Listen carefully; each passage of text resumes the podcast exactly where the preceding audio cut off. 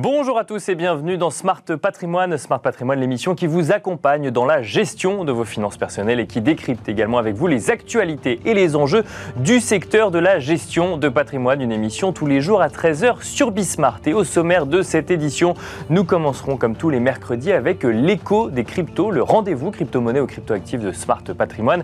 Et en l'occurrence, nous nous intéresserons à un sujet euh, qui va vous donner normalement un petit peu plus de clarté sur les intermédiaires avec lesquels euh, vous travaillez en matière de cryptoactifs ou crypto-monnaies, puisque nous allons nous demander en matière de PSAN, de prestataire de services en actifs numériques, quelle est la différence entre un enregistrement PSAN ou un agrément PSAN. Les deux s'obtiennent auprès de l'AMF, mais pourtant les diligences pour obtenir l'un ou l'autre ne sont pas les mêmes. D'ailleurs, à ce jour, il n'existe aucune entreprise en France qui, qui détient un agrément PSAN. Nous en parlerons dans un instant avec Stéphane Pontoiseau, euh, en charge de l'équipe qui instruit justement les dossiers PSAN au sein de l'AMF.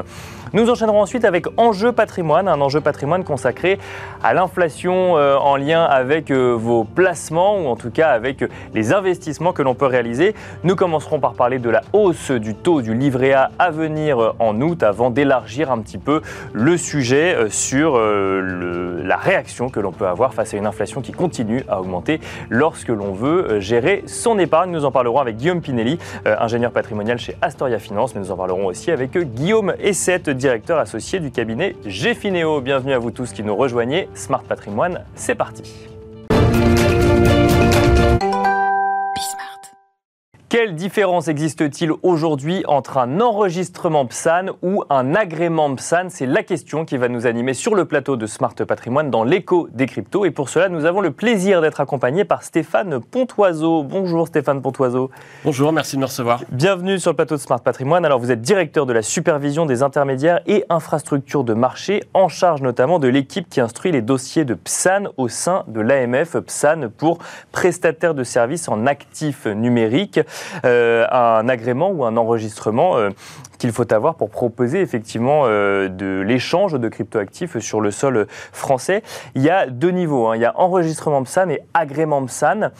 Ça peut créer parfois un peu de confusion. On ne comprend pas exactement ce qui relève de l'un ou de l'autre. Aujourd'hui, en tout cas sur le sol français, il n'y a que des entreprises enregistrées PSAN. Il n'y a pas encore d'entreprises agréées PSAN à ce jour. Exactement. Aujourd'hui, on a une quarantaine de PSAN qui sont enregistrés. Euh, L'AMF publie leur liste, euh, ce qu'on appelle une liste blanche. Bien sûr. On invite les investisseurs à s'y référer avant de, euh, de s'engager auprès d'un prestataire sur, sur actifs numériques. Effectivement, aucun agréé à ce jour. Et alors, quelle est la différence entre un enregistrement PSAN et un agrément PSAN? Est-ce qu'on peut dire que l'enregistrement, c'est l'étape 1 et l'agrément, c'est l'étape 2 C'est encore plus de recherche, finalement, sur l'acteur avec lequel on va travailler? Alors, j'aurais envie de vous dire que l'enregistrement, c'est l'étape 1 et l'agrément, c'est l'étape 12. D'accord, euh, ok. Il y a de, grosses différences. Euh, première différence, l'enregistrement, il est obligatoire euh, pour la fourniture en France de quatre services. Mhm. la conservation sur actifs numériques, l'achat-vente d'actifs numériques contre monnaie en cours légale, l'échange actifs numériques contre actifs numériques et l'exploitation de plateformes de négociation. D'accord. Euh, il y a d'autres services qui peuvent être fournis sans cet enregistrement obligatoire, le conseil en investissement par exemple. Euh, mais donc, l'enregistrement est obligatoire. L'agrément est optionnel, euh, ce qui explique qu'aujourd'hui, on puisse avoir un certain On est commencé par l'enregistrement, oui, c'est ça. Malheureusement, pas d'agréé à ce jour. quelques acteurs ont déposé des dossiers pour aller dans ce, en direction de l'agrément. Euh, mais donc voilà, première différence, c'est euh, l'un est obligatoire, l'autre est, euh, l'autre est optionnel. Donc il, était, il, semble logique qu'on commence par l'obligatoire, mais alors quelle est la différence pour, j'ai envie de dire, pour l'investisseur ou l'épargnant, pour qu'ils comprennent en fait ce qui, ce qui relève de l'enregistrement et ce qui relève de l'agrément et donc des exigences qu'il y a vis-à-vis d'une entreprise enregistrée PSAN aujourd'hui et d'une entreprise agréée PSAN demain? Oui, alors en termes de, diligence, donc là, aussi, c'est très différent. À l'enregistrement, ce qu'on va regarder, c'est euh, d'une part la compétence et l'honorabilité des dirigeants effectifs et des actionnaires significatifs euh, de PSAN, euh, et d'autre part l'existence d'un dispositif conforme en matière de lutte contre le blanchiment des capitaux et le financement du terrorisme. D'accord ça se limite à ça. Donc, ce sont des vérifications qui sont très ciblées et qui apportent une protection qui est très limitée à l'investisseur. Mais on va regarder quand même s'il y a une notion de confiance vis-à-vis des dirigeants finalement, et ensuite, est-ce qu'on a tous les, toutes les règles en place pour lutter contre le blanchiment d'argent ou le financement du terrorisme? Exactement. Donc c'est le gage d'un certain sérieux. la lutte contre le blanchiment des capitaux et le financement du terrorisme, c'est évidemment un sujet très, très important. Bien sûr. simplement, en termes de protection des investisseurs, il n'y a pas de règle d'organisation, de règle de conduite comparable à celle qu'on peut trouver dans le monde financier traditionnel. Euh, c'est l'assurance de ne pas avoir affaire à une arnaque pure et simple. D'accord, bien sûr. C'est déjà une bonne chose. C'est déjà pas mal. C'est déjà pas mal. Euh, ça ouvre la porte du médiateur de l'AMF. D'accord. Euh, donc si vous avez un différent avec un PSAN enregistré, vous pouvez vous saisir le, médiateur de l'AMF qui essaiera de résoudre le, le différent à l'amiable. Parce que si jamais, si jamais on a un différent euh, avec, euh, je sais pas moi, une plateforme, on en parlera peut-être, qui n'est pas enregistré PSAN parce que euh, je suis allé trader des crypto-monnaies par exemple dans un autre pays ou sur une plateforme qui elle-même est hébergée dans un autre pays, je n'ai pas accès au médiateur de l'AMF. Faut qu'elle soit enregistrée, faut que la plateforme soit enregistrée PSAN pour ça. Exactement. D'accord. Exactement. Donc ça c'est pour l'enregistrement PSAN on a fini sur l'enregistrement de SAN Sur l'enregistrement, on a fini. D'accord. Donc euh, effectivement, il y a confiance des dirigeants, euh, lutte contre euh, le blanchiment de capitaux au financement du terrorisme et ouverture finalement à ce service qui est le médiateur de l'AMF. Si jamais je veux avoir un agrément PSAN, qu'est-ce qu'il y a comme exigence supplémentaire? Alors il y a trois grandes séries d'exigences supplémentaires. la première, c'est des exigences qui visent à, vérifier la robustesse financière de l'entité, donc des exigences en termes de fonds propres.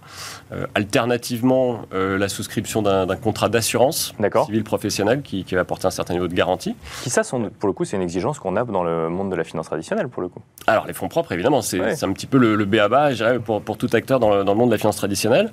Euh, donc ça, c'est la première, première grande série d'exigences. Deuxième série, euh, des vérifications en matière de sécurité des systèmes d'information. D'accord. Et troisième série, euh, un certain nombre d'exigences en matière de protection euh, des investisseurs, qui s'inspirent de celles qu'on peut connaître dans le monde traditionnel, euh, l'application de la directive MIF. Euh, si je peux donner quelques, quelques exemples, en matière de conservation d'actifs, c'est l'obligation de ségréguer les avoirs entre les avoirs clients et les avoirs propres du prestataire. D'accord. Cette obligation, elle est dans l'agrément, elle n'est pas dans l'enregistrement. Euh, l'obligation de solliciter l'accord express du client avant d'utiliser euh, ses actifs. C'est une exigence à l'agrément, pas l'enregistrement. Euh, donc ça veut dire qu'on peut avoir, alors je donne le pire des cas, hein, je ne dis pas que ça existe forcément, mais avoir une entreprise enregistrée PSAN sur le sol français, mais une fois en fait que vous avez acheté vos crypto-monnaies, euh, elles sont mises en commun avec celles qui peuvent être détenues, elles pourraient être mises en commun avec celles qui sont détenues par euh, l'entité propre, et après vous ne savez pas si elles sont réinvesties ou autres, du moment, enfin elles sont sur votre compte, mais vous ne savez pas ce qu'il en est fait, c'est ça? Tout à fait. D'accord. Alors un, certain nombre de, de PSAN enregistrés vont au-delà des exigences strictes de l'enregistrement. D'accord, oui. Euh, oui, c'est base volontaire. pas parce qu'on peut le faire ça veut dire qu'ils le font, bien sûr. Exactement. Euh, donc après, ça relève du contractuel. Euh, mais ce qui est certain, c'est que ça n'a pas été vérifié par l'autorité des marchés financiers. Et, et, du coup, il y a une hétérogénéité euh, d'un acteur à l'autre. Euh, pourquoi, selon vous, aujourd'hui, il n'y a que des enregistrés PSAN et non pas d'agréments PSAN délivrés C'est parce que c'est une question de, durée de diligence euh, organisée par l'AMF euh, Parce que c'est une simplicité, dans un premier temps, quand on est une plateforme, d'aller vers l'enregistrement avant d'aller vers l'agrément? Comment on peut l'expliquer aujourd'hui? Alors, je pense d'abord que les exigences en matière de lutte contre le blanchiment, sont quand même relativement complexes. et voilà, s'agissant d'un écosystème assez, assez jeune, c'était pas très très simple déjà à franchir comme, euh, comme première marche. Comme première étape, cet enregistrement de SAN. D'accord. Voilà, exactement. Euh, ensuite, euh, peut-être que la perspective d'un règlement européen MICA a assisté, enfin incité certains un petit peu d'attentisme. Bien sûr. je vais être enregistré dans le cadre français, demain je serai agréé dans le cadre européen.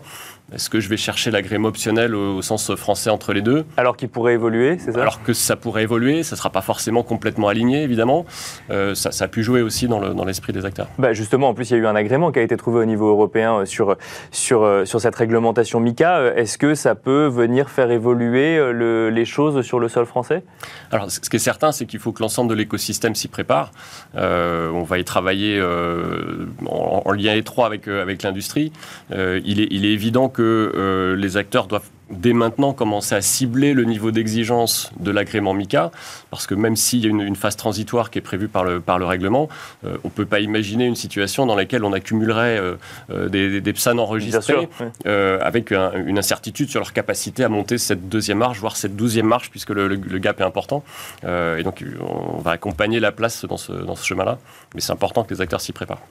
Une question qui va d'ailleurs amener une autre question, mais d'abord sur le sujet du j'avais dire, du démarchage ou des démarches commerciales euh, des, euh, alors des organismes financiers, mais là en l'occurrence on parle des organismes financiers en lien avec les crypto-monnaies, les prestataires euh, de services en actifs numériques. Est-ce que quand on est enregistré PSAN ou euh, qu'on a un agrément PSAN, on est organisé différemment ou en tout cas il y a des exigences différentes en matière de démarchage ou de démarche commerciale? Alors on n'a pas le droit de faire la même chose effectivement. D'accord. Que, typiquement le démarchage, c'est-à-dire une prise de contact non sollicitée avec un client quel que soit le, support, quel que soit le moyen, ça c'est réservé au PSAN agréé. D'accord. Enregistré n'a pas le droit de le faire.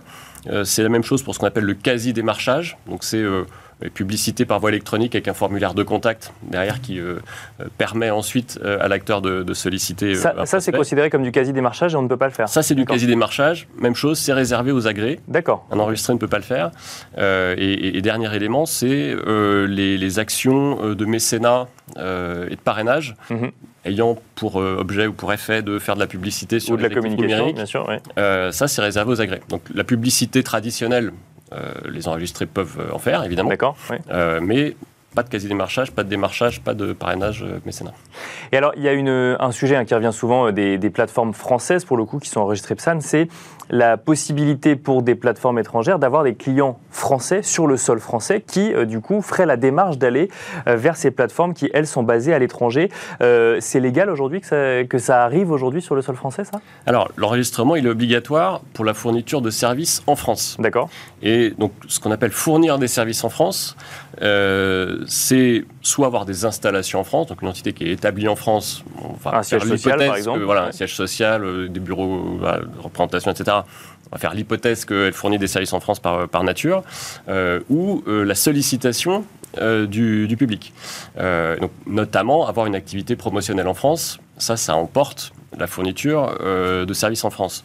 En revanche, une plateforme étrangère qui n'aurait pas de démarche s'adressant à la clientèle française, pas d'installation en France, qui ne fait pas de publicité en France, elle peut euh, sur une base de sollicitation euh, inversée, c'est-à-dire c'est le client qui va vers la plateforme, accepter ce client, lui fournir des services, ils ne sont pas réputés euh, être fournis en France. D'accord. Et donc là, pour le coup, il n'y a pas besoin d'enregistrement PSAN. Il y a une sorte de, concurrence, en fait, un peu déloyale vis-à-vis de ceux qui sont enregistrés PSAN en France. Alors, oui et non, parce qu'il n'y a aucune possibilité d'avoir d'activité promotionnelle. D'accord. Évidemment, c'est quand même un petit peu compliqué de se développer commercialement dans un pays si on peut faire aucune, aucune publicité. Et il faut être averti en tant qu'investisseur, mais d'ailleurs, il faut être averti tout court en tant qu'investisseur euh, quand on va sur ce sujet des crypto-monnaies ou de l'investissement de manière générale. D'ailleurs, j'aimerais finir hein, sur cette question-là. Donc, l'AMF s'est saisi du sujet. L'AMF euh, a développé donc du coup un enregistrement PSAN et un agrément PSAN. Est-ce que lorsqu'on a un enregistrement PSAN ou est-ce que demain, lorsqu'on aura un agrément PSAN, c'est l'assurance de proposer des investissements plus sécurisés? Alors non, jamais, euh, que ce soit pour les PSAN, les fonds euh, ou les visas sur opération financière. Euh, une autorisation de l'AMF, ça permet de s'assurer que l'entité respecte un certain nombre de règles qui lui sont applicables. C'est jamais l'assurance que l'investissement lui-même est sûr. en général, ça, implique que le, prestataire donne un certain nombre d'informations sur, le, sur les produits qu'il vend. Mais il faut revenir aux règles de base à destination des épargnants. Il n'y a pas de rendement sans risque. Assurez-vous, vous comprenez bien euh, ce dans quoi vous investissez. Et puis s'agissant qui vous le propose Voilà, qui vous le propose. Euh, et puis s'agissant d'actifs numériques, qui pour la plupart sont assez volatiles, il faut évidemment investir avec, euh, avec modération, ne pas y mettre des, des, sommes dont on a besoin à court terme, dans une logique de diversification. Il faut quand même faire preuve d'une certaine prudence. Une dernière question, je, reviens sur ce sujet de, de plateformes basées en France, de plateformes basées à l'étranger. sur est-ce que, quand même, passer par une plateforme enregistrée PSAN, c'est l'assurance de pouvoir récupérer ses fonds le jour où on veut les sortir de la plateforme en question? Alors, c'est l'assurance qu'on n'a pas affaire à un arnaqueur oui, quand même. qui a une façade de site internet et qui, une fois que vous avez fait votre virement bancaire, l'argent disparaît. donc vous avez oui, c'est l'assurance qu'il y a quand même une, vérification, qu'il y a une vraie entité derrière et qu'on est sur quelqu'un de sérieux avec, et qui a fait toutes les démarches nécessaires pour proposer ce type de service. En réalité, c'est quand même quelqu'un qui était capable de mettre en place un dispositif de lutte contre le blanchiment. donc c'est pas une coquille vide, voilà, c'est pas de l'arnaque pure. en revanche, comme il n'y a pas d'assurance sur la robustesse financière, oui, alors après, bien sûr. Si, l'entité euh, fait faillite, euh, voilà, ça peut être compliqué. Merci beaucoup euh, Stéphane Pontoiseau d'être venu sur le plateau de Smart Patrimoine et de nous donner, bah, de, de, faire preuve un peu de pédagogie sur la différence entre les deux, parce que c'est vrai que ça peut, ça peut parfois prêter à, confusion. Il y a donc ce terme PSAN et après qui relève de deux réalités différentes, enregistrement et euh, agrément. Merci beaucoup. Merci à vous. Je rappelle Stéphane Pontoiseau, vous êtes directeur de la supervision des intermédiaires et infrastructures de marché en charge de l'équipe qui instruit les dossiers de PSAN au sein de l'AMF. Euh, et quant à nous, on se retrouve tout de suite dans Enjeu Patrimoine. Et nous enchaînons à présent avec Enjeu patrimoine, un enjeu patrimoine consacré à l'inflation en lien avec vos placements et plus particulièrement à cette hausse à venir euh, du livret A, notamment du livret A, pour le mois d'août. Pour en parler, nous avons le plaisir d'avoir deux experts sur le plateau de Smart Patrimoine. Guillaume Pinelli, tout d'abord, bonjour. Bonjour. Bienvenue sur le plateau de Smart Patrimoine. Pardon, vous êtes ingénieur patrimonial chez Astoria Finance et nous avons le plaisir d'être accompagnés également par Guillaume Essette. Bonjour. Bonjour Nicolas. Bienvenue. Bah, merci euh, d'être sur le plateau de Smart Patrimoine. Vous êtes euh, directeur associé du cabinet Gfineo. Alors messieurs, peut-être commencer avec vous, euh, Guillaume Essette. le livret A va augmenter au mois d'août. On ne sait pas encore de combien, il est actuellement à 1%, ça pourrait être plus 0,5%, voire plus 1%. Qu'est-ce qu'il faut en penser Qu'est-ce que ça nous dit? Ça veut dire que le gouvernement a compris que euh, face à l'inflation, il fallait faire un geste en plus pour l'épargne des, euh, consommateurs? Alors c'est un beau cadeau fait aux ménages, puisque 1,5 ou 2% net d'impôt avec un risque minimal n'y a pas d'équivalent aujourd'hui. Au total, hein, euh, sur le marché. Oui, oui, au total, euh, future hausse attendue incluse. Euh, quel dommage que le livret A soit plafonné à 22 000 euros et, le LDD, son petit frère, à, la moitié de cela. mais néanmoins, pour ceux et celles qui ont à investir à hauteur de ces livrets, de ces plafonds de livrets, c'est une, une bonne solution pour placer l'argent, euh, euh, épargne de précaution, l'argent dont on a besoin dans pas longtemps. Euh, néanmoins, on est certain de perdre du pouvoir d'achat puisque même avec l'inflation est bien supérieure à 2, et même si le livret A passé à 2%, on paye pour la disponibilité et la sécurité. Euh, mais néanmoins, on paye moins cher que si on met ça sur du monétaire ou sur un compte en banque euh, non rémunéré. Oui, parce qu'en en fait, là, bah, je regardais sur le mois de juin, on est sur une inflation sur un an euh, de 5,8%. Donc, même avec un livret A à 2%, on continue à perdre du pouvoir d'achat. C'est le prix de la disponibilité du livret, d'où l'importance de bien segmenter son patrimoine par horizon de temps, d'en mettre suffisamment à court terme en sécurité, mais pas trop, parce que ça coûte d'en mettre trop.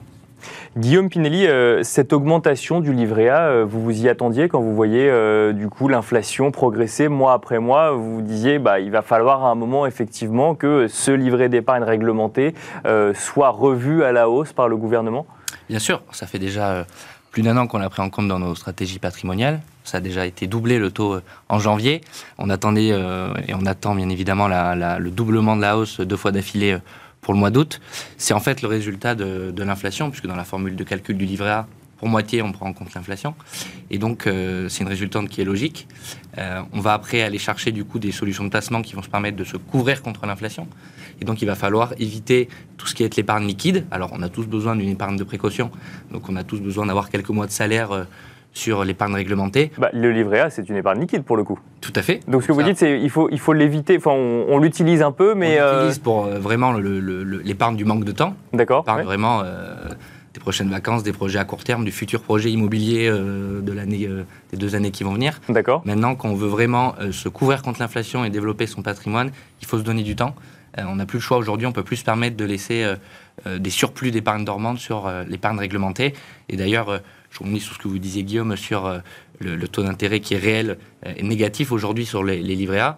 Euh, il faut remonter aux années 80 pour retrouver un écart aussi important. Donc ce qui est nouveau, c'est pas tant qu'il soit négatif, le taux d'intérêt réel, puisque depuis 2017 il l'est, c'est plutôt cet écart qui se creuse, euh, qui est aujourd'hui autour Mais de 4. c'est intéressant parce que j'ai l'impression qu'il y, a- y y deux discours finalement. Euh, Guillaume Essette, vous êtes plus en train de dire c'est le retour en force euh, du livret A avec cette augmentation, alors que Guillaume Pinelli, vous dites plutôt bon bah globalement on reste sur des taux d'intérêt réels négatifs. Alors avant de revenir avec vous, Guillaume Essette, sur peut-être sur la défense du livret A, peut-être quelque part, Guillaume Pinelli, quand on est face à une inflation à 5,8%, en fait se protéger contre l'inflation, c'est prendre beaucoup plus de risques finalement parce que pour aller chercher des rendements au-dessus de 5,8%, il va falloir euh, prendre plus de risques. Il va falloir se donner du temps. Ouais. Euh, du temps, ça veut dire quoi? Ça veut dire un horizon euh, moyen long terme, 8-10 ans. Mais alors, ce qui, est, ce qui est intéressant de voir, c'est quand on regarde les chiffres du livret A, il y a quasiment 60% euh, des encours du livret A qui sont là depuis plus de 10 ans. D'accord. ouais. Donc en fait, il y a beaucoup euh, de personnes c'est qui ont mis de mais on et tant mieux, ça veut dire qu'ils n'ont pas eu besoin de puiser dans cette épargne euh, des imprévus. Euh, mais ça veut dire aussi qu'il y a peut-être un surplus et qu'aujourd'hui, il faut peut-être se poser les bonnes questions maintenant et euh, revenir à une segmentation de son patrimoine et, euh, et- et tout ce qui ne concerne pas les imprévus, vraiment se donner du temps et le mettre sur euh, d'autres enveloppes. Donc, euh, utiliser ce contexte inflationniste pour, pour se poser les, les- les bonnes questions. Guillaume Essette, euh, euh, dans votre réponse tout à l'heure, j'avais quand même l'impression que vous, que vous trouviez que le livret A redevenait intéressant. Alors, effectivement, si on passe à 2%, là où on était à 0,5%, enfin, à 0,5% il y a encore, il y a encore 8 mois, euh, là, on- ça change un peu la donne quand même sur ce, sur ce placement? La question, c'est qu'est-ce qu'on fait avec son épargne de court terme? Qu'est-ce qu'on fait avec euh, l'argent dont on aura besoin dans six mois, dans un an? Euh, L'investir sur des solutions de long terme, c'est bien sûr pas raisonnable, c'est pas la solution. On peut s'essayer à la spéculation, mais si c'est de l'épargne de précaution, ça semble pas très raisonnable non plus. Oui. Donc, si on revient sur l'achat immobilier dont parlait Guillaume Pinelli, effectivement, on a quand même envie d'avoir cet argent. bien sûr. euh, si on le fait dans six mois, euh, On a de l'argent de la- liquide. Bien sûr, oui. Si on a besoin de l'argent dans six mois, il ne faut pas acheter de l'immobilier avec. D'accord. Donc, qu'est-ce qu'on en fait? Qu'est-ce qu'on en fait Euh, Pourquoi pas le livret A Euh, Quelles sont les alternatives? Peut-être le fonds euro, mais il rapporte moins de 1,5 à 2% net de CSG. D'accord. Euh, ouais. Le taux moyen aux alentours de 1% euh, avant prélèvements sociaux et éventuelle fiscalité. Euh, les livrets bancaires non réglementés sont plutôt aux alentours de 0,01%. Les fonds monétaires ont un rendement négatif. Donc, euh, l'objectif, c'est d'en avoir le moins possible d'épargne de court terme, d'en avoir néanmoins suffisamment pour faire face à des imprévus ou à des opportunités qui pourraient se présenter euh, dans les un ou deux ans à venir.